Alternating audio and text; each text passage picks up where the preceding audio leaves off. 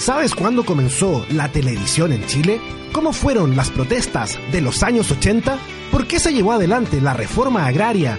¿O cómo era la vida de las mujeres durante el periodo colonial? Porque la historia de Chile es más que fechas, nombres y batallas. A partir de ahora, Sergio Durán, José Ignacio Mason y sus invitados hacen un recorrido por la historia del Chile reciente. En Radio UC comienza Hablemos de Historia.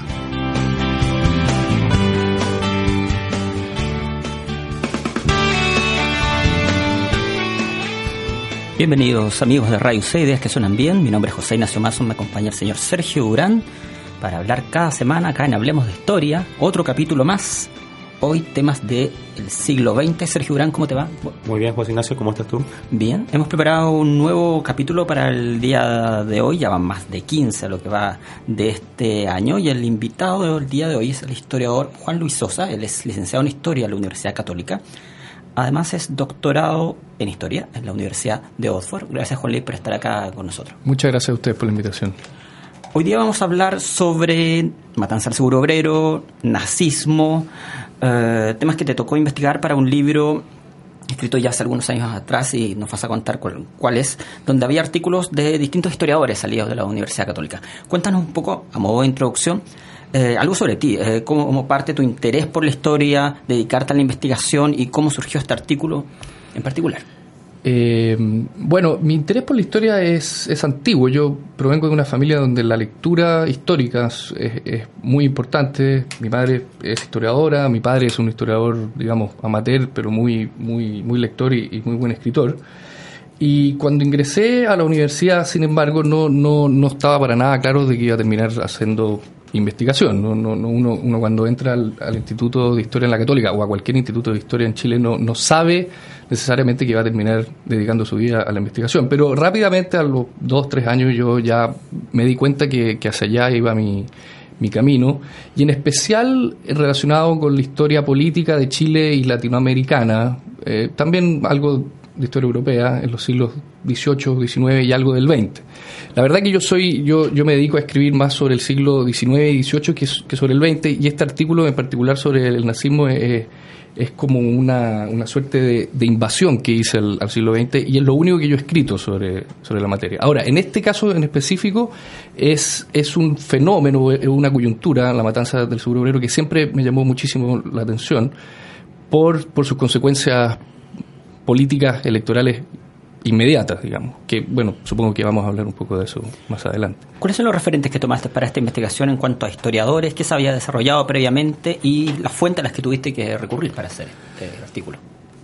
Bueno, yo, yo diría que, que la, la, gran referencia es lo que se ha escrito sobre historia política en Chile, desde, yo diría desde los años 50 en adelante, que es, que es una historia no únicamente institucional, no únicamente basada en los partidos políticos, sino que lo que importa son los intereses, los objetivos de, personas de carne y hueso. Y en este caso, en particular, el, el, ejemplo de, de Jorge González Fonmarés, que es el líder del nazismo chileno, me permitía a mí dar cuenta de, intereses, objetivos otra vez sobre, sobre eh, movimientos que no necesariamente son muy reconocidos en la historiografía. Y, y, la utilización de la fuente es, bueno, hay una gran biografía de, de, Jorge González Fonmaré escrita por eh, Rodrigo Allende, que es, por lejos quien más conoce sobre la materia, y a ello le agregué un trabajo bastante asiduo en, en, la prensa, en la prensa de la época, sobre todo en la coyuntura del, del año 38. ¿Cuánto tiempo te demora más o menos en hacer una investigación de este tipo? Me debo haber tomado unos ocho meses entre, entre la investigación y la escritura. La escritura la tuve que hacer más o menos rápido porque yo ya me había ido a, doctorar y, necesitaba sacar el artículo antes de empezar mi tesis. Entonces, la escritura la hice allá en un mes y medio, dos meses. Antes que Sergio vaya a, otra pregunta, eh, lo último que te, que, te pregunto esa relación con finalmente, eh, ¿qué es lo más difícil en una investigación como esta? ¿Es más difícil escribir, investigar, encontrar la fuente a, a la cual recurrir? ¿Qué es lo más complicado? Todas las anteriores, diría yo. Eh, yo creo que lo más complejo, pero al mismo tiempo lo más interesante, es saber qué problema vas a estudiar, ¿no? Es, eh, no basta con, reconocer un, un, gran tema, que en este caso es el nazismo chileno, sino que las preguntas y los problemas que tú vas a identificar a partir de la fuente y la investigación que tú, que tú hagas. ¿no? De ahí, una vez que tú ya encuentras el problema y, puedes subdividir esos problemas, eh, me parece que la escritura fluye relativamente bien, digamos. Eh, pero es un proceso largo, no, no, no, no, es, no es inmediato, de ninguna manera. Eh, Juan Lee, bueno, eh, antes de entrar en, terreno, que es lo que nos convoca el tema del nazismo en Chile, eh, me gustaría que nos contaras un poco del contexto, siempre muy importante en historia, ¿cierto? ¿Cómo era Chile durante comienzos de los años 30? Bueno, un periodo que Historia Universal se conoce como periodo entre guerras. ¿Qué, qué estaba ocurriendo social, políticamente, etcétera? Bueno, yo, yo, lo que, yo lo que veo y lo que vi durante mis lecturas de la época es una década particularmente polarizada, eh, eh, política, económica y socialmente, ¿no? Eh, yo diría que a lo largo de los 20 y ya con mucha fuerza en los 30, el, surgimiento de nuevos movimientos y grupos políticos lo que favoreció fue una, una explosión de nuevas ideas políticas que se que se discutían en, en, el espacio público, pero al mismo tiempo, y debido a eso, una gran polarización, ¿no? Es decir, la, la, la antigua supuesta legitimidad política que tenía el sistema, el sistema oligárquico, parlamentario, o todos los adjetivos que ustedes le quieran poner, pierde esa legitimidad. Y la pierde, eh, entre otras razones, o, o, quizás la principal, a raíz de la crisis de los 20, la, la, crisis económica del 29, y la crisis ideológica de la democracia liberal, finalmente, ¿no? que, que la democracia representativa que había eh, eh, sido considerado el gran sistema político tanto en Europa como en, como en Chile. Y ese, es el sistema que entra en crisis y que por lo tanto favorece, la verdad, eh, el surgimiento de nuevos grupos políticos y, insisto, en, la polarización. Y entonces surgen estos nuevos grupos como los nazistas, como los comunistas con distintos adjetivos a su vez. es una década muy rica, en, muy rica en, términos políticos, ¿no? Eh, dentro de este desafío al, liberalismo decimonónico y al, sistema de legitimidad que has mencionado, eh, hay un episodio que, bueno, no, es puntualmente lo que investigas tú, pero eh, que también tiene sus particularidades, es la República Socialista. Mm. Eh, o sea, sé que no estamos saliendo un poco el tema, pero ¿qué nos puedes decir sobre, sobre aquello? Bueno, la República Socialista, o eso que, los historiadores llamamos como República Socialista, que duró 10, 12 días, creo, ¿no? Eh, eh, es, también es, es otra forma de intentar llenar ese vacío de legitimidad que produce la, la, la caída ideológica, al menos, de, de la democracia liberal. Es un, es un no sé si ni siquiera alcance a ser un, gran proyecto político, ¿no? Es más bien una reacción coyuntural a una crisis con el objeto de llenar ese vacío de legitimidad, ¿no? Como él, hay, hay otros también, ¿no? Eh, eh, el propio Ibáñez llega el, año 25 al, poder, el 25 al poder tratando de, hacer lo mismo, ¿no? De, de, surgir como la respuesta a una, a una crisis que es muy profunda. Estás escuchando Hablemos de Historia acá en Radio C, ideas que suenan bien, 660 amplitud modulada, radioc.cl y posteriormente disponible en internet los podcasts respectivos, quiero decir. Um, hablemos un poquito de la figura del líder de este nazismo, eh, que ya lo dijiste, Gonzalo, eh, Jorge González Fonmarés, eh, un poquito su historia, de dónde viene, de qué familia, probablemente de alguien que ya venía de, de la arena política? ¿Qué propone para el país? ¿Cuál era su ideología? Bueno, es una, es una buena pregunta y, yo, yo cuando decidí hacer el artículo dije, bueno, si yo, yo, esto no puede ser nada más que un estudio sobre la matanza del seguro obrero, yo tengo que intentar saber un, poco más cómo es que se llega a la matanza del seguro obrero. Y ahí entonces empecé a estudiar un poco la figura, y una figura bien, bien particular, eh, en el sentido de que no se le compara, creo yo, a ninguno de los otros políticos de la época que tenían una...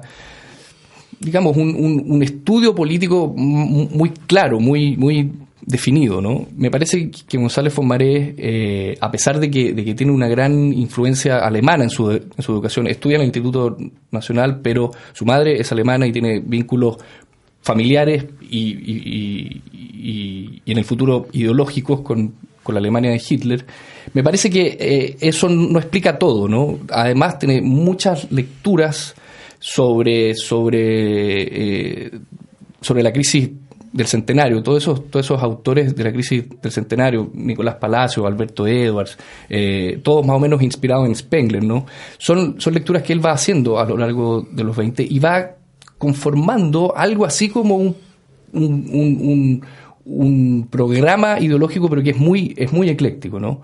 Eh, yo creo que sería un error señalar o, o, enfatizar que el nazismo chileno es una réplica del nazismo alemán. Es, más bien una, readaptación de ciertas cosas que tienen que ver con el nazismo alemán y con el fascismo italiano, pero eh, chilenizado, como él mismo insistía mucho a lo largo de, sus años, a través de la prensa, en, su periódico Trabajo, esto era un proyecto político chileno, ¿no? Eh, eh, y entonces, al mismo tiempo que él puede ver en Hitler una, una, figura que admira, al mismo tiempo introduce en su panteón a Portales, a Balmaceda, a Ibáñez, como prohombres de la nacionalidad chilena, ¿no? Entonces, bueno, y después, después se coquetea con el marxismo y después termina como miembro del Partido Liberal. Eh, todas pruebas de cuán ecléctico era su pensamiento y cuán iluso al mismo tiempo, creo yo esa adaptación, o con respecto a esa adaptación, también tiene que ver el hecho de que estemos hablando de nazismo con S y no con Z. Exactamente, esa es la, esa es la razón de por qué él explícitamente chileniza el movimiento poniéndole un, una C en vez de, la, de, la, Z. Claro. Eh, Juan Luis, sobre el bueno, el movimiento al que da origen Jorge González, el Movimiento Nacional Socialista. Eh, ¿Cuáles eran sus referencias teórica, ideológica, eh, los autores? Bueno, ya mencionaste algunos en los que se basaba esta mezcla ecléctica. Eh, ¿Cuáles eran bueno, sus propuestas, sus políticas, etcétera? Bueno, variaron bastante desde, desde el año 32 que lo funda hasta su desaparición en el año 38 originalmente es el producto del, de este eclecticismo de Jorge González Fumarés mezclado con un, pensamiento mucho más profundo, ideológico de Carlos Keller. ¿no? que él, sí era, yo diría, un, nazista más convencido a la alemana. ¿no? Eh, la, la, beta chilenizada es muy de, de, González Fumaré. Por ejemplo, el movimiento se fundó el 5 de abril del año 32, una fecha clave en la historia de Chile porque es la batalla de Maipú. ¿no? Eh, y esa es una elección consciente, otra vez, ¿no? De, hacer de la batalla de Maipú una suerte de, de génesis de lo que él está construyendo, ¿no? Eh, y en, esas, en esos eh, discursos de apertura del movimiento están siempre citados los mismos, Portales, eh, Balmacea, Ibáñez como una figura que, que, aglutina la nacionalidad también. yo salvo, salvo las, lecturas que él hizo en los 20, cuando estaba preparando su tesis de licenciatura acá en, en, Derecho, no, no sé muy bien qué más puede haber leído. Bueno, obviamente leía, ¿no? Pero no sé qué más puede haber conscientemente leído con el objeto de, de, implementarlo acá. Y yo creo que era más, bien un, pragmático que un ideólogo. Y que la labor del ideólogo estaba más en Carlos Keller que en él. Eh, y eso explica por qué mutó tanto el movimiento nacional socialista. ¿Quiénes eran los nazistas chilenos? ¿Cuál era el perfil de los miembros del, movimiento? El perfil es, eh, es, eh, es, descrito por él mismo. Dice, son todos los hombres, son todos los chilenos honrados, hombres de trabajo, el, el, artesano, el, el, industrial, el, todo aquel que no pertenezca, y cito, a la oligarquía. ¿no? Él es, su discurso es muy antioligárquico, no creo que alcance eso a ser para, para, decir que es ideológicamente anti-oligárquico, sino que es pragmáticamente anti-oligárquico. Y en su, ahí, en ese, en ese trabajo, eh, insiste mucho de que, de que digamos, la, la, la no corrupción, la, la, franqueza, la verdad son, son eh, características inherentes de todo nazista o, o, de todo aquel que quiera ser nazista. Ahora, en términos sociales, yo diría que es capas medias y proletarios también. No, no, no, es, no es un grupo de élite. Esta gente, mm, si es que se pueda seguir eh, haciendo rasgos de ella, eh, ¿venía previamente de otros movimientos o partidos políticos? ¿Era más bien gente joven? ¿Era más bien gente eh, que se estaba iniciando en la política partidaria? Gente joven. Gente joven ahí es una ahí continúa la senda que, que Vicente Huidoro había, había plasmado Vicente Huidobro también era una suerte de, referente para, para Gonzalo Fomaré y en, su, en sus distintas publicaciones, eh, eh, eh, em, ¿cómo se dice?, apoyando a la juventud como una fuerza regeneradora, regeneradora de, la, de, la sociedad. Eso, eso, eso significa que, que, que Gonzalo Fomaré toma una decisión de él transformarse en un líder de la juventud. E insiste mucho en que, en que es la juventud eh, la panacea para el futuro, ¿no? Todo lo antiguo, todas las generaciones antiguas eh, son, son merecedoras de ser clasificadas como, como partes del, de la oligarquía, como parte del régimen anterior, ¿no? Él, él lo que está intentando hacer es, es regenerar la política a través de la juventud y a través de la, de la construcción de un nuevo proyecto político. Y para eso insiste mucho en que sean jóvenes, estudiantes, muchos de la Chile, eh, y, que, y que por lo tanto no han pertenecido a otros partidos políticos y a otros movimientos. Bueno, su insistencia en que esto es un movimiento y no un partido político tiene que ver también con eso, ¿no? con que los movimientos son aglutinadores de jóvenes, justo que vemos hoy en día, de hecho. Sin duda. Ah, ¿Cómo está organizado este movimiento nacional socialista? dos preguntas en una te hago. A, nivel nacional, eh, ¿estaban también en regiones y por consecuencia, o no? ¿O eh, solamente asentado acá en la región metropolitana? Y por consecuencia, eh, ¿qué impacto en verdad tenía este movimiento? bueno, tiene una estructura completamente jerárquica. Él es el jefe eh, él se autodenomina el jefe, que es una eh, traducción de Führer. Se imagina, de hecho, uno eh, de inmediato aquello. Absolutamente. Él es el líder, es el, jefe, él es el que inventa y el que decide las cosas. Y, el que se responsabiliza también de las cosas que sus jóvenes o él mismo hagan o no hagan. entonces, es una estructura absolutamente jerárquica, tiene ciertos jóvenes muy cercanos digamos que son sus manos derechas, y luego hay toda una estructura que con el paso del tiempo se va consolidando eh, para hacer del movimiento algo que no sea únicamente santeguino, sino que también provincial. Entonces, el, el periódico trabajo que luego se transforma en diario cumple una, una labor clave ahí eh, para diseminar la idea de que existe este movimiento. ¿no? Entonces uno encuentra, por ejemplo, en el, en el, periódico, en el diario Trabajo, ciertos avisos o en todos los números, ¿no? donde dicen todo aquel nazista que vaya a las provincias, por favor que se acerque a la secretaria eh, eh, nazista de la localidad para eh, señalar que es que están ahí, que se pueden hacer mítines políticos, etcétera, ¿no? ahora, nunca fue un, un, movimiento tan, tan, tan numeroso, pero sí suficientemente fuerte como para cambiar el, el rumbo del, de la historia electoral chilena. Pero eso no quiere decir que hayan sido, eh, no sé cuántos habrán sido, pero no creo que más de 15.000.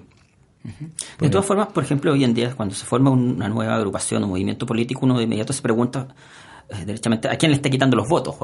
¿Qué, tipo de partidarios se van a pasar? ¿De dónde vienen? Eh, uno podría hacerse esa pregunta en ese, ¿a quién finalmente le estaba quitando los votos o, los partidarios? Este depende de la elección, depende de la elección. Eh, bueno, a pesar de que insiste mucho que esto es un movimiento desde el año 35 en adelante, entiende que esto se tiene que, parecer al menos un poco a los partidos políticos, porque si no, no tiene representación en el, en el Congreso. Entonces, eh, admite la necesidad de participar electoralmente en el sistema y él eh, eh, ingresa al, Congreso y va a ser un actor bastante principal del, del Congreso entre el 35 y el, y el 39. Pero, yo, bueno, y dependiendo la elección, le puede quitar al, Frente Popular el año 36, cuando se forma, le puede quitar al Partido Liberal o a la Alianza de las Derechas, ¿no? Eh, no hay una derecha, sino que son varios grupos de derecha que se aglutinan en torno a la figura de, Gustavo Ross. Eh, y, siempre pensando en que ellos son un, un grupo de poder del ibañismo. ¿No? Ellos, ellos siempre, siempre se consideran como ibañistas. El ibañismo, a su vez, es, es completamente, es, muy complejo de comprender, ¿no? Aquí Joaquín Fernández tiene ese libro maravilloso sobre el ibañismo, y ahí él da cuenta de, cuán disímiles eran todos los seguidores de Ibáñez, ¿no? Entonces, eh, en una misma alianza electoral podían encontrar de todo tipo de, en el espectro político. Eh, Luis, la actitud del, movimiento nacional socialista durante el, gobierno de Alessandri, ¿cómo la podría definir? Es una actitud de oposición, sin duda. Eh, González Fomaré siempre ve a Alessandri como un opositor eh, al cual no necesariamente hay que derribar, pero sí hay que criticar cuantas veces sea necesario. ¿no? Eh, ahora, al mismo tiempo, es un grupo que se opone a otros grupos de jóvenes que han salido a la luz de los partidos políticos formales, sobre todo del Partido Socialista. ¿no? Eh, es, hay, hay, una, hay una coyuntura muy, interesante donde se enfrentan nazistas y socialistas eh, que terminan en una catástrofe, en una muerte el, año en el Café Volga, allá en, la calle 18, por ahí por el 34 o 35.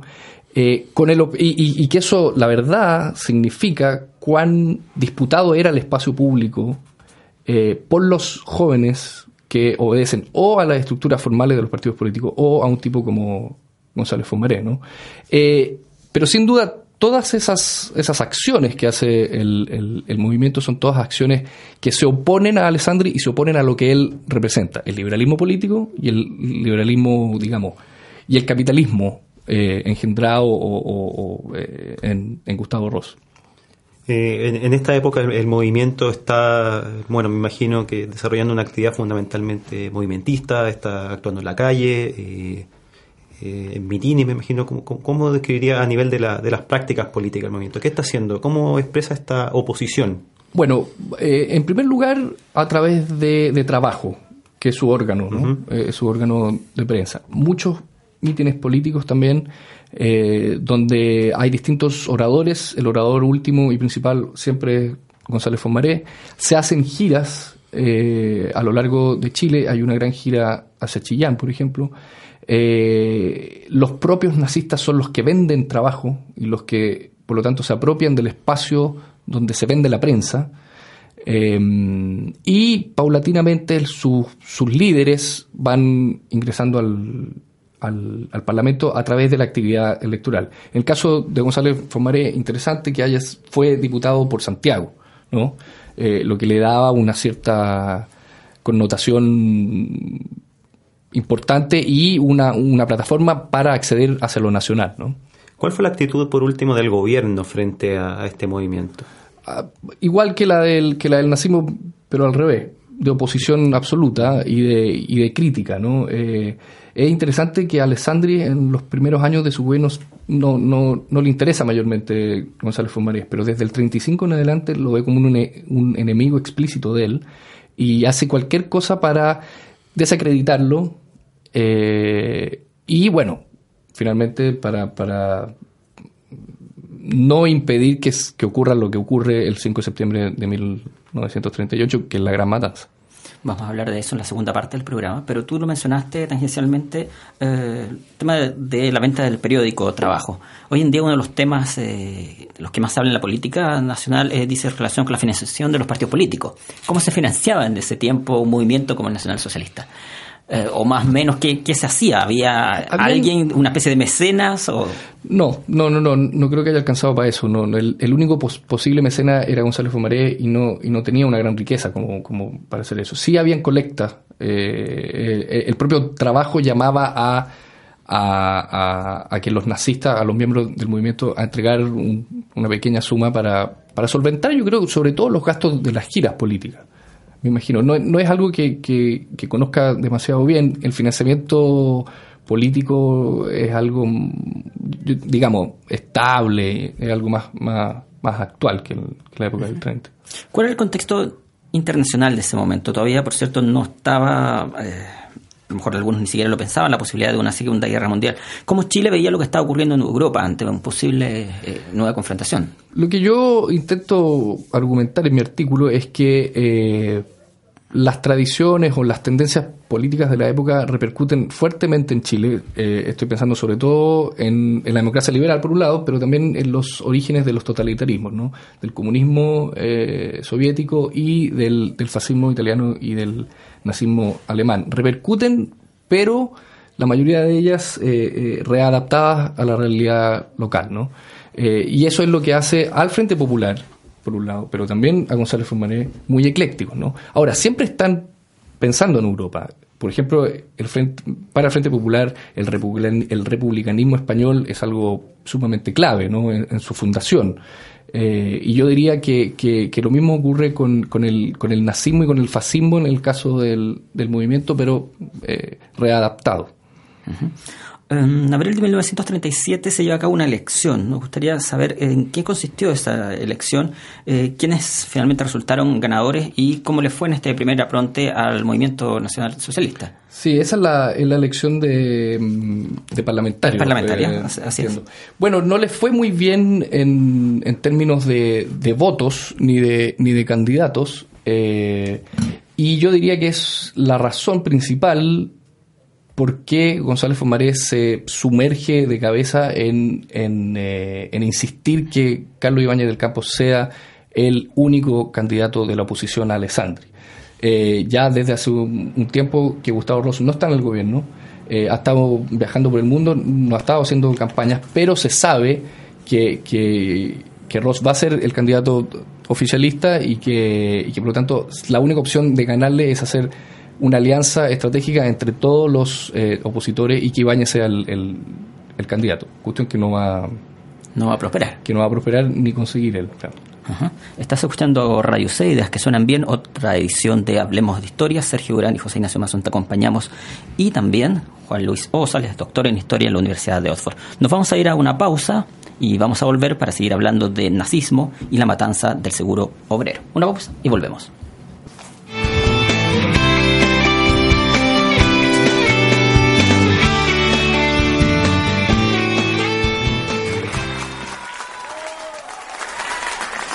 Oye, qué gran obra la negra Estera. ¿eh? Realmente los actores, el escenario, todo se pasó. Sí, pero no me quedó claro. Oye, la, la negra Esther viaja al futuro. Hay cosas que nos gustan, pero que es mejor dejar en manos de expertos. Jesset Faundes y Jack de la Brioche se reúnen todos los viernes a las 12 para hablar solo de teatro en Las Tablas al Día. Noticias sobre funciones, actores y obras de la última semana en Radio C. Ideas que suenan bien. Hola, hola. ¿Cómo estás, almuerzo? Oye, les voy a robar cinco minutitos de su tiempo. Y no sé si han, no sé si han escuchado hablar de nuestro proyecto político. ¿Cansado de que te hagan patio?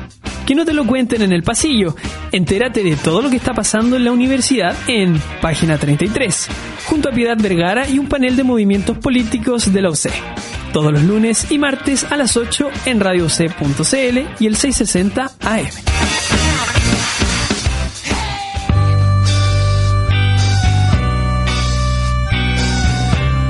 Encuentro con celebra junto a Radio C.cl ocho años de entrevistas a alumnos, académicos, profesionales y administrativos de nuestra casa de estudios. Ocho años de un encuentro con nuestra universidad. Con la conducción de Julia Eugenia Martínez todos los martes a las 14 horas por Radio C.cl y el 660M.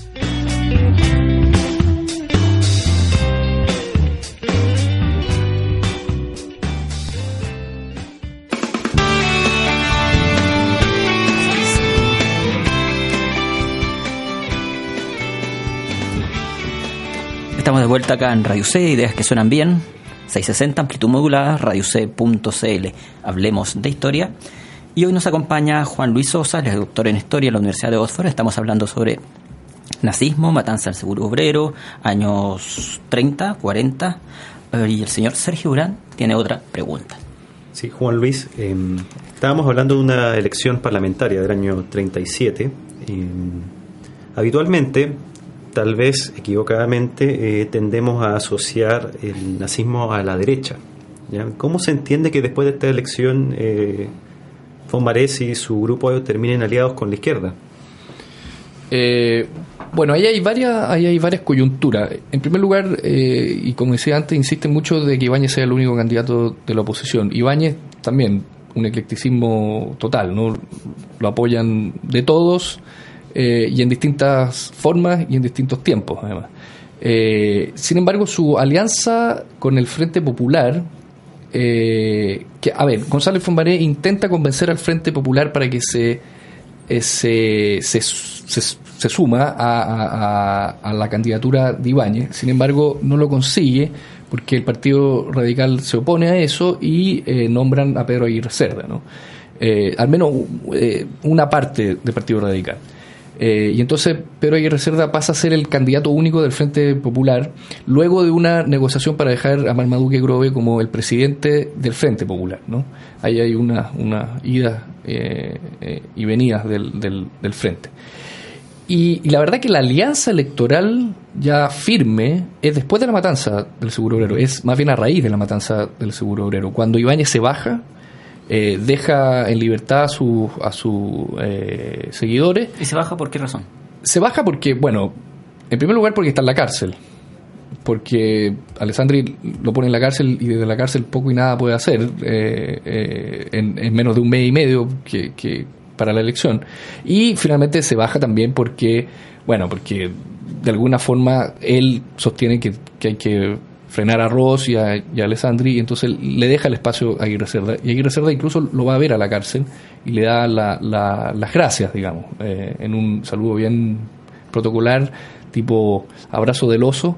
Eh, y ahí es donde el nazismo se decide por el Frente Popular y por votar por la izquierda, finalmente. O sea, por esa, esa izquierda también extraña, ¿no? Que va desde el Partido Radical hacia el, hacia el Partido Comunista. Más allá de la discusión en torno a candidaturas, a la figura de Ibáñez, etcétera, eh, es en este momento donde se produce tal vez ese acercamiento o coqueteo con el marxismo que mencionaste anteriormente. Ahí hay algo, sí. Eh, efectivamente, en, en alguna de sus intervenciones parlamentarias dice no somos ni derecha ni izquierda, sin embargo, ya que nuestra eh, preocupación mayor es el pueblo, estas son palabras de él, ¿no? es el pueblo, es la condición de los asalariados, del, de proletario. Y ya que esa es una causa también de la izquierda y del marxismo, eh, no puedo sino sentirme, dice Gonzalo Fumoré, más o menos vinculado a ella. Ahora, después va a coquetear aún más con el, con el marxismo cuando, cuando inventa la, la, vanguardia popular socialista, que es abiertamente marxista, pues eh, acepta la lucha de clases como algo mm. Inevitable hablemos un poquito del panorama previo a las elecciones presidenciales que se vienen. Eh, por ejemplo, quiénes eran los candidatos, qué proponía cada uno de estos candidatos, quiénes tenían posibilidad de llegar eh, finalmente al Palacio de Gobierno y a la par con eso, eh, qué cantidad de electorado participaba. ¿Quiénes tenían derecho a participar? Sí, bueno, respecto a la primera a la, a la primera pregunta, hay dos, ah, bueno, hay tres grandes candidatos. Está Ibáñez, por un lado, eh, tres grandes candidatos informales eh, a lo largo del año 37 y parte del 38. Ibáñez, Pedro Aguirre Cerda y Gustavo Ross. Gustavo Ross llega al año 38 sin ningún ánimo de hacer ningún tipo de campaña. Él insiste mucho de que él es un, un, llamado, ¿no? Eh, eh, y, que no está para hacerse el simpático con, con nadie. Son, son palabras de él. yo no, yo, yo siempre he tenido muchas dudas de, de, de cuán cuán prístinos y originales son los proyectos políticos eh, eh, ideológicamente hablando. ¿no? Yo creo que, como todo político van recogiendo cosas por aquí y por allá. Ahora, si uno tuviera que hacer una división un tanto maniquea y simplista, yo diría que Gustavo Ross es, eh, es el símbolo de, de, las derechas tradicionales. Digamos, él, es un miembro del Partido Liberal, pero el Partido Conservador termina apoyándolo. Y reconocido, al menos públicamente, como como un ministro eh, de lo que hoy llamaríamos un ministro liberal eh, eh, de Hacienda, liberal, favoreciendo mucho la inserción chilena en el mercado internacional. Ahora bien, lo que es interesante, y esto es algo que, que Joaquín Fermandois dice muy bien en su libro sobre Ross, los primeros proyectos de la mm, de la ¿cómo se llama la empresa estatal de, eh, de Cerda? de la mm, Corfo. de la Corfo son de Gustavo Ross durante su mandato como ministro de Hacienda en, en, los 30. Es decir, no, la Corfo no nace de la nada de la genialidad de Aguirre Cerda, es el, producto de ciertas discusiones y conversaciones que se han ido dando a lo largo del, de los 30 y que vendrían a cuestionar entonces esta, la idea de que Ross es un liberal antiestatista, eh, así como lo podríamos pintar si fuéramos simplistas, digamos. Y en cuanto a la cantidad de gente que votaba, Ah, ¿en qué tipo de, eh, de gente tenía la posibilidad? Si, si me acuerdo bien, creo que el, el, eh, fueron unos 500.000 votos repartidos prácticamente iguales. Entre, ¿No votaban las mujeres? Entre Aguirre Cerda, eh, no, en las presidenciales no. En las municipales desde el año 36, entiendo que sí, desde el 36 que ya votaban las mujeres, pero en las presidenciales no. La primera vez que votan en las presidenciales es, el- es para el 52, con Iván, con el último Iván. Sí, con la última versión ya. La última versión muy modificada. ¿Sí? ¿Por qué? del anterior. No, porque bueno, ya no es militar, eh, eh, es, eh, es el producto del sistema político que él mismo ha aborrecido a lo largo del tiempo. Después termina siendo relativamente liberal cuando, cuando invita a la, a la misión Klein Sachs, etcétera. Ujú. Eh, tú hablaste hace, hace algunos minutos, eh, dijiste textualmente en un momento, Alessandri mete en la cárcel a, a, a Ibáñez. Eh, bueno, no es que no es que Alessandri pueda meter en la a eso, cárcel a a eso Ibáñez. iba a apuntar, No, eh, claro. finalmente la separación de los poderes. Sí, bueno, hay, hay- obviamente que hay una separación de los poderes. Sin embargo, eh, Alessandri, una vez que ocurre la matanza del seguro obrero, eh, pide que se le den. eh, eh, ay, estoy. Eh, eh, ¿Cómo se dice cuando? Facultades extraordinarias. Facultades extraordinarias, que las pide por seis meses y finalmente se la dan por 20 días nomás. Pero en esos 20 días es capaz de hacer bastante. Eh, y interviene bastante explícitamente en el, en el Poder Judicial eh, y, y logra que, que, que González Fumaré y que, y que Ibáñez pasen al menos unos meses en, el- en la cárcel. Después son indultados por, por Aguirre Cerda. Bien, eh, bueno, nos acercamos quizá al hito más conocido de la historia del Movimiento Nacional Socialista, la matanza del seguro obrero, eh, pero antes de hablar de, de esto puntualmente, eh, me gustaría que nos contaras que cómo se gesta el movimiento que, bueno, deviene en, en- la matanza, quiénes están involucrados y, y qué es lo que buscaban. Bueno, otra vez esto es la creación, el diseño, la ejecución y la producción de Jorge González Fomaré. Carlos Keller, por ejemplo, no, no supo absolutamente nada. Y es una, es una intentona de golpe de Estado, la verdad, eh, con esas palabras y, con esa intención, cuyo fin era, bueno, derrocar a Alessandri eh, mediante el apoyo que supuestamente Ibáñez les garantizaría del ejército. Eh, y por lo tanto hay negociaciones a lo largo del año 38 con el propio Ibáñez. Ibáñez nunca dice que sí, pero tampoco nunca dice que no. Eh, de hecho, le da a los nazistas un- una, una ametralladora que ellos eh, van a, a- bautizar como el saxófono del, del- general. Es decir, Ibáñez es una figura que está bastante presente en la idea del, de la intentona del golpe de Estado del, del 5 de septiembre del, del 38. Eh, y luego, bueno, viene toda la, la forma como se ejecuta ¿no? ese, ese plan. No sé si, si, pasamos al tiro a hablar de eso. Bueno, el- la idea es, es eh, estar en distintos frentes al mismo tiempo. Eh, por un lado está Jorge González Fonmaré con su gente más cercana, eh, Enrique Zorrilla es uno de los que está ahí, vigilando, o sea, eh, estando pendiente de, de los distintos sectores de la capital donde los nazistas se iban a, a, a parapetar, digamos. Por un lado en la radio Juque, por otro en la Universidad de Chile y un, un tercero y el más importante en la caja del Seguro Obrero que está hoy en el, en, eh, al frente de la moneda.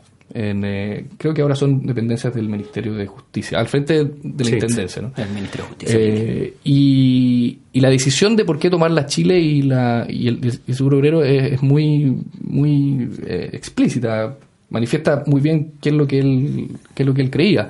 Porque ahí estaba la cultura en la Chile y el trabajo en, la, en el seguro obrero. ¿no? Es decir, tomando la cultura y el trabajo, creía González Fumaré, eh, y si eran apoyados por los militares, iban a, a poder lograr el objetivo de, de hacer un golpe de Estado. ¿No, ¿No era algo medio utópico, ingenuo? Bueno, es, es lo que yo llamo, es, es una ilusión absolutamente. Yo lo, creo que lo llamo una mm, ideología ilusa, o, o- sí, Eh, absolutamente utópico. Eh, Una vez, disculpa, una vez escuché la frase de que no se pueden ganar las guerras tomándose los resorts de, lo- de los países. Hay, que invadir otras partes. Aquí es algo parecido. Totalmente. Seguramente había lugares estratégicos más viables. Absolutamente. Eh, le pongo auge y caída de una ilusión mesiánica, porque además es muy mesiánico. Eh, y además tomarse la Chile no, no, no significa mucho, la verdad, en términos concretos, ¿no? O sea, si tú no tienes un, un- grupo paramilitar o militar preparado y digamos, y numeroso, difícilmente tomando de la Chile va a conseguir nada. Bueno, se la toman, ¿ah? Se la toman por, uno, por unas horas. Eh, el decano de la Chile de Derecho era el hijo de Arturo Alessandri, Arturo Alessandri Rodríguez, y era supuestamente uno de sus rehenes, pero no está en, la Chile. Eh, y el otro grupo entonces se parapeta en el, en el seguro obrero.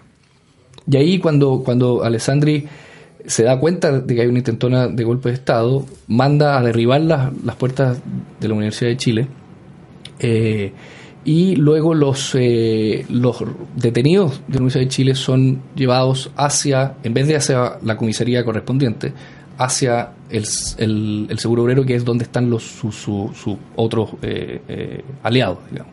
Y juntos, eso, ese grupo son los que forman los 57, 58, 59 o 60 muertos que, que, produce todo la decisión de Alessandri de enfrentar el tema militarmente. Porque no se sabe el número exacto. Bueno, porque fue una matanza espantosa y, y, de hecho no todos eran nazis los muertos. Hay un obrero, por ejemplo, que iba pasando y que, y que es metido en la cola de, de la muerte, como dice Carlos Droguer en su novela. Eh, y que no era nazi. Hay un, hay un carabinero que también eh, muere, que es baleado. Entonces el, el, número exacto no, no, es, no es claro. En la, en la, en la placa conmemorativa que hay, que hay ahí, creo que son 57.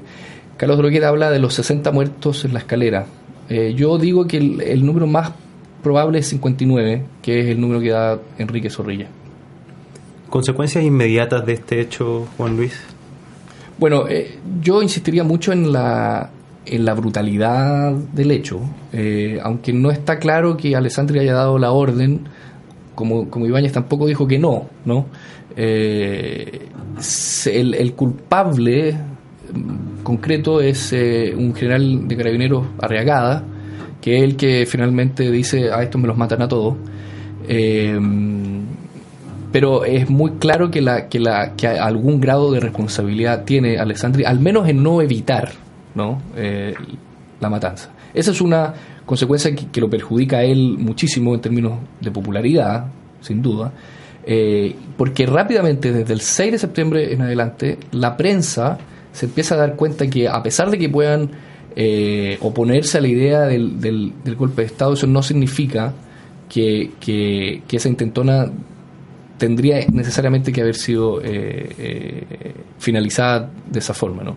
Salvo los diarios de derecha, el Diario Ilustrado y el, Mercurio, toda la otra prensa condena vehementemente y desde un principio la, decisión de Alessandri y de, o de Arragada de finiquitar esto.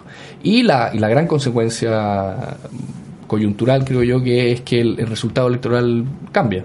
En un, en un mes y medio eh, en un mes y medio, el ganador obvio, que era Gustavo Ross, deja de ser tan obvio y pierde las elecciones. Es una coyuntura que eso es lo que siempre me llamó mucho la atención, que tiene una, una, repercusión inmediata en términos electorales y finalmente en términos del, rumbo que para bien o para mal puede tomar un país. ¿no? Eh, yo creo que eso es, eh, es clave. ¿Había en la historia de Chile hasta ese instante, o en la historia reciente para ese momento, de Chile, precedentes de algo parecido de una matanza de ese tipo, ya sea en el norte, en el sur del país, en la zona centro? Bueno, la matanza de Santa María en 1907 em, no es algo que yo conozca mayormente, salvo lo que, lo que todos hemos leído, digamos, pero me parece que, que el grado de, de intencionalidad es bastante único en el caso de la matanza del seguro obrero de además una intencionalidad que proviene del, más alto escalafón político. Eh, esta no es la autoridad local tomando una decisión coyuntural, que es igualmente grave, ¿no? sino que es, es, es, eh, es el jefe de Estado, ¿no? Eh, que insisto, aunque no haya dado la orden, no le impidió tampoco, y estaba en la moneda, estaba al frente, digamos. ¿Te refieres al presidente? Claro. ¿Y tenía en verdad esa facultad cuando un general... Bueno, el, el, en el, Perdón, la presión se había arrancado con los tarros. Es que en el, en el relato del judicial posterior se, se, se transcriben ciertos diálogos entre Arregada y distintos carabineros con el presidente, eh, en donde Arregada, por ejemplo, el, el, bombardeo, el, los cañonazos en la Universidad de Chile, esa sí fue una orden de, de Alessandri, explícita. Arregada le pregunta, ¿esto es orden, eh, mi presidente? Orden general. Eh, ahí hay una decisión de, de Alessandri. Ahora, respecto a, la, a, la, al- a estos me los matan a todos, digamos, que es una frase de regada, eh, insisto, Alessandri sí podría haber evitado eso. De hecho, como evitó que los tres o cuatro sobrevivientes no fueran asesinados eh, una vez que los, que los encontraron, y él tomó la decisión de mandarlos al, al hospital. Hubo gente que eh, se salvó porque estaba debajo de otros cuerpos, según Eh, entiendo. Exactamente, ahora, muy, muy mal heridos, ¿no? Pero efectivamente. Se salvaron como tres o cuatro luego de que el diputado liberal eh, eh, de apellido Marín, Raúl Marín, ingresara al recinto y luego saliera y convenciera a Alessandri de que no, no podía seguir eh, matando gente. Y ahí entonces es cuando se salvan y, y se van al hospital. Conmigo aquí presente no matan a ninguno, una cosa así. le- Exactamente, le claro. que eh, aquí- ¿Hasta cuándo van a seguir matando gente? Conmigo aquí presente no matan a nadie. Eso dijo Raúl Marín. Ajá. Em, hablaste un poco de las consecuencias y de la reacción de la prensa con respecto a la matanza propiamente tal. Eh, al parecer fue unánime en ese sentido en cuanto a... en La cuanto prensa, la prensa de, de oposición unánime, ¿no? el, el Mercurio y el, y el Diario Ilustrado y, eh, insistieron mucho en que lo, lo grave era la intentona del golpe de Estado, que uno puede decir, bueno, sí, puede ser, pero además insistieron mucho de que los eh, habían sido los propios nazis los que habían matado a sus compañeros nazis, ¿no? Eh, de hecho, el Mercurio creo que el 8 de septiembre titula una cosa sumamente fantasiosa diciendo eh, nazis matan a sus, a sus propios compañeros o, o algo así. Todo esto con el objeto de, de que la candidatura de Ross Se no, mantuviera no- en pie. claro, se mantuviera en pie, ¿no? Ross no tuvo nada que ver en la matanza. De hecho, estaba haciendo campaña, las pocas campañas que hizo, las estaba haciendo fuera de, de Santiago. Ahora, tampoco tampoco hizo nada para condenar el hecho. No- de ninguna manera. Supongo que en algún momento, González Fomer, eh, se hace algún tipo de autocrítica, ese movimiento, algún tipo de autocrítica de por qué falló este intento de golpe. Bueno, sí, ahí hay una crítica que, que es política en primer lugar, o que es eh, táctica, estratégica. Eh, se da cuenta de que nunca había conseguido el apoyo de los militares, para empezar, ¿no? O sea, con, con- con el apoyo de los supuestos regimientos que estaban detrás de él.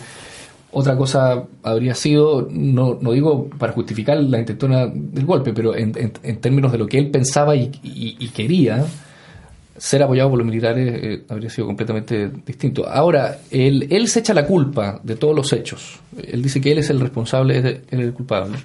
Y se entrega. Eh, y, ahí, y ahí pasa unos meses en la, en la cárcel. Eh, y yo diría que, que a pesar de que los nazis chilenos pasan a ser una suerte de víctimas en el, en el inconsciente colectivo chileno de la época, González Fumaré pierde todo tipo de, de- de influencia política y, su figura cae radicalmente desde entonces. por este hecho puntual, gravísimo, por cierto, sí, pero... Sí, sí, sí, porque además el movimiento deja de ser una opción.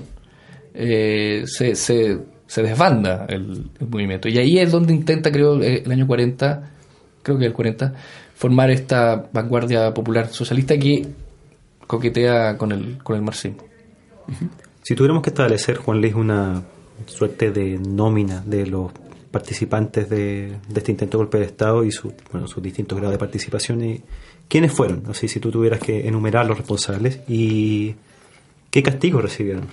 Los responsables de la intentona del golpe. Bueno, eh, obviamente González Fomaré, implícitamente quizás Ibáñez, eh, y en términos de ejecución, los, los, un grupo de 60 jóvenes, eh, estudiantes, la mayoría jóvenes, verdaderamente jóvenes, ¿no? entre los 18 y los 22 años, eh, que han recibido entrenamiento en los meses anteriores, un entrenamiento absolutamente rudimentario, de, aprenden a disparar, por ejemplo, algo así, ¿no?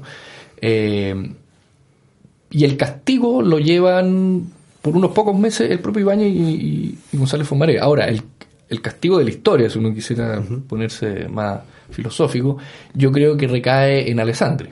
¿no? Eh, hay en el en la opinión popular, digamos, común de todos nosotros, uno identifica a Alessandri con la matanza.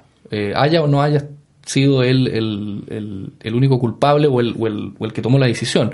Eh, y yo creo que, que es, que es correcta. Bueno, no creo que los historiadores estemos acá para juzgar a nadie, o, y, si lo hacemos, no, la verdad que no vamos a explicar mucho con eso, pero me, parece que sí la visión de, identificar a Alessandri como un actor principal en la decisión de, matar a esos jóvenes es correcta.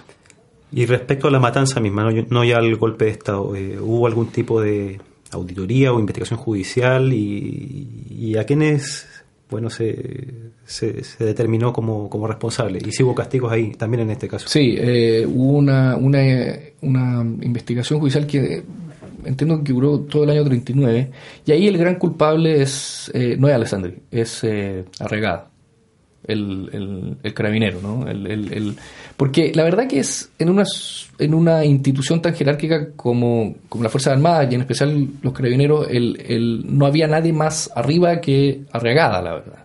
Y Arregada estaba ahí. Eh, entonces la, la, responsabilidad política y penal eh, es, de él y él es, él es claramente identificado como el gran culpable. ¿Cuál fue la figura que se usó, si, si la recuerdas? Eh, la figura ¿De qué? De, de, Para terminarlo como responsable, por ejemplo, abuso o, lo que sea. No, no, no. No sé, no, no, no, algo así como un, como un, como un culpable pasivo, así como que está tan de moda ahora. Eh, no, yo creo que es algo más que eso. ¿ah? En todo caso, no recuerdo exactamente cuál es el, el cargo, pero sí recuerdo que él es, es imputado, digamos. En el momento que se produce esto, estamos hablando de los últimos meses, tú me corriges o no, del gobierno de, de, Exacto. de Alessandro. Estoy pensando, se me vienen a la mente dos gobiernos recientes. El de Frei Ruiz Tagle, que eh, matices más, matices menos, tenía una administración y un gobierno bastante aprobado hasta la crisis asiática. En su parte final le llega esto. El gobierno de Michelle Bachelet tiene el terremoto que también es un problema final cuando ya está por terminarse. A Alessandra le pasa esto que es muchísimo más grave. Mm. ¿Dentro de qué tipo de, eh, o cómo podías tú calificar ese gobierno? Eh, eh, ¿Había cumplido con lo prometido? ¿Había sido relativamente estable el país durante ese bueno, el, país que recoge Alessandri el año 32 es un país sumido en la crisis económica, es una crisis brutal la del, 29 y cómo repercute acá en, el país. Yo diría que, económicamente es un país bastante más solvente que el que, él recibe. El, a ver, el, país que él deja el año 38 es más solvente del país que él recibe el año 32. Y yo creo que Gustavo Ross tuvo una, una influencia positiva, digamos, en, el, en, la, en la recuperación macroeconómica del, país. Ahora, yo, yo la verdad que no sé cuán útil sea evaluar a los, a los presidentes de la República únicamente en términos de resultados evidentes, ¿no? Yo creo que eh, históricamente es mejor plasmar una un, retrato más, más en términos de los procesos que de los que los, que los Resultado, Alessandri continuó siendo un, político sumamente activo. Llegó a ser presidente del Senado en los 40 eh, y, su figura y su luz política no, no, se, no se apagó con él el, el, el, 38. Su hijo, Jorge Alessandri, eh, que uno podría decir es una suerte de continuador del último gobierno de su padre, llegó a ser presidente eh, y así sucesivamente. ¿no? Ahora, lo que sí es importante es que es enfatizar la importancia de las, de las coyunturas políticas ¿no? y cómo ellas eh, repercuten eh, en los procesos históricos. Y en este caso, la matanza del Seguro Obrero es una coyuntura que explica la elección del año 38, sin duda. Es muy parecido a lo que pasó, ¿se acuerdan? En España después de, Atocha, ¿se acuerdan? No? Que fue como cuatro o cinco días antes de la elección, eh, y el resultado fue otro, completamente otro ganó el PSOE eh, y el Partido Popular, que iba arrasando en las encuestas, Rajoy, de hecho, eh, pierde en cuatro días. En cuatro días por decir que el atentado lo había cometido la ETA en vez de decir la verdad, ¿no? Sí, a eso iba a aclarar. No fue por el atentado en sí, sino por no, no, claro, las mentiras de Aznar. Exactamente. Para no responsabilizar. No, no, no, claro. No es el, el, Aznar no es el responsable del, atentado, es el responsable de, de, no haber dicho la verdad y que en cuatro días se, se cambie el resultado he escuchado algunos que dicen que Alessandri finalmente eh, fue la o ha sido, fue definitivamente la figura más importante de la derecha en el siglo XX. ¿Es tan así? ¿O no lo es? Es que eso sería, eso sería identificar a Alessandri con la derecha y, a su vez. Ah, hagamos esa diferencia entonces. no, y a su vez identificar a la derecha como un, como un compartimento estanco. Eh, yo, a, mí me gusta mucho la insistencia eh, de hablar de derechas eh, sobre todo en los 30, se hablan ellos mismos de las derechas. Eh, eh, entra muy, muy fuerte el, el, concepto izquierdas y derechas en esa época. Entonces, Alessandri no tiene nada que ver con la derecha tradicional en, en, su primer mandato, entre el 20 y el, el 24-25.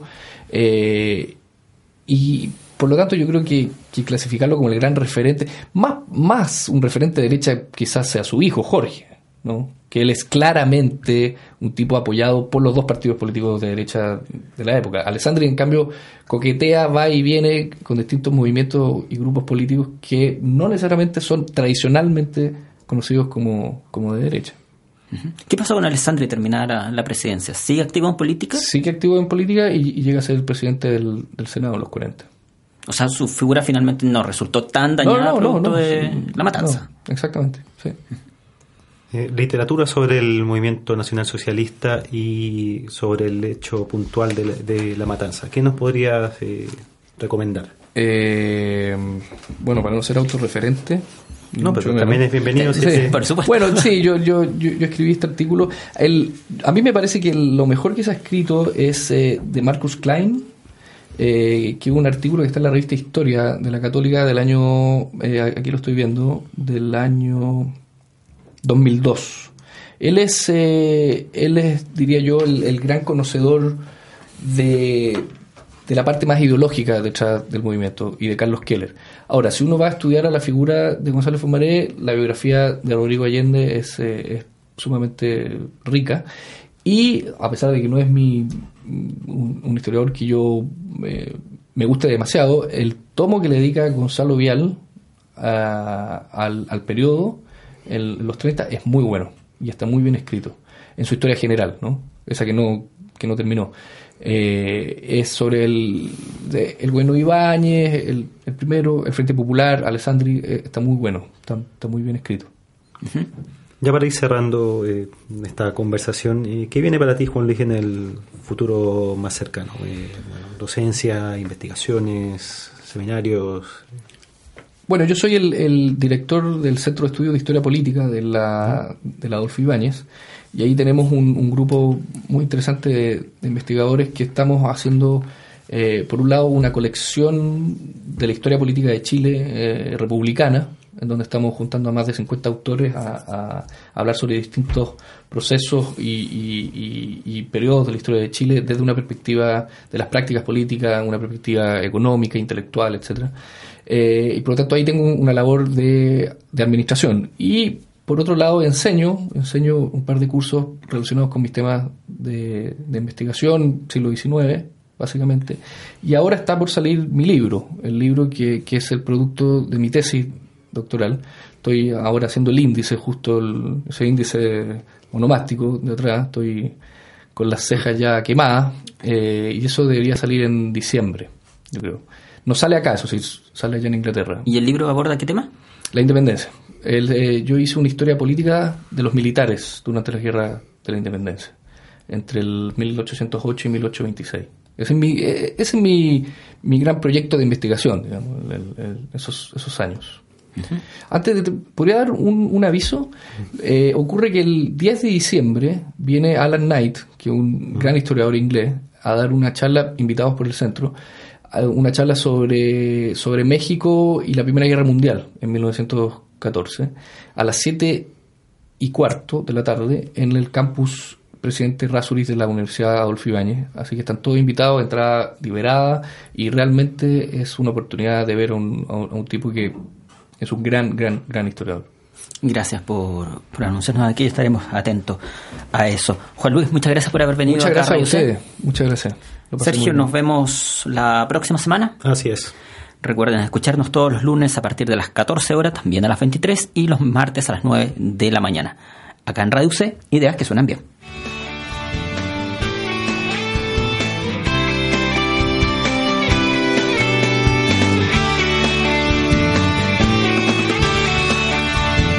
Ahora ya sabes acerca del comienzo de la televisión, de la intensidad de las protestas ochenteras, del por qué se hizo una reforma en el campo chileno y mucho más.